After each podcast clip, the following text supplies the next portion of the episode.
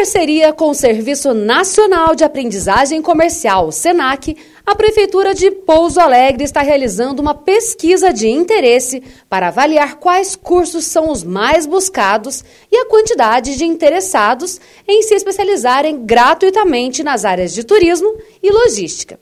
A pesquisa, disponibilizada online no site da Prefeitura de Pouso Alegre, foi iniciada no último sábado, dia 2, e será finalizada nesta sexta-feira, dia 8.